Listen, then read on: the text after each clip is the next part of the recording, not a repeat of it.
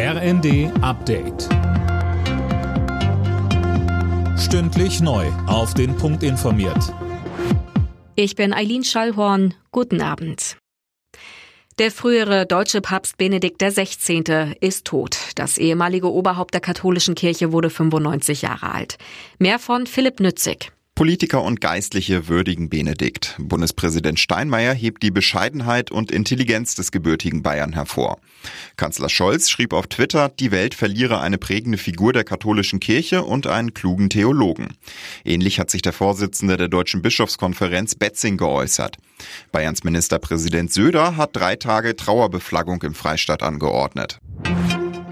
Bundeskanzler Scholz hat die Menschen in Deutschland dazu aufgerufen, zuversichtlich ins neue Jahr zu gehen.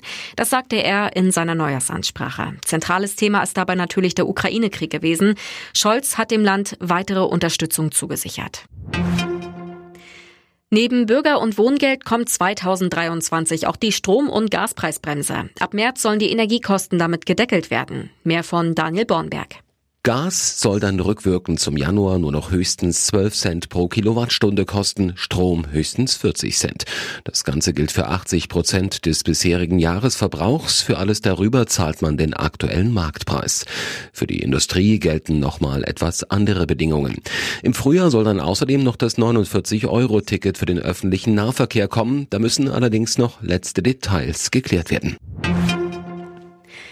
Tech-Unternehmer Elon Musk soll innerhalb eines Jahres 200 Milliarden Dollar verloren haben. Das berichtet das Fachportal Bloomberg.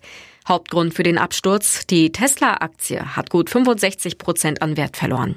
Musk bleiben trotzdem noch rund 140 Milliarden Dollar. Alle Nachrichten auf rnd.de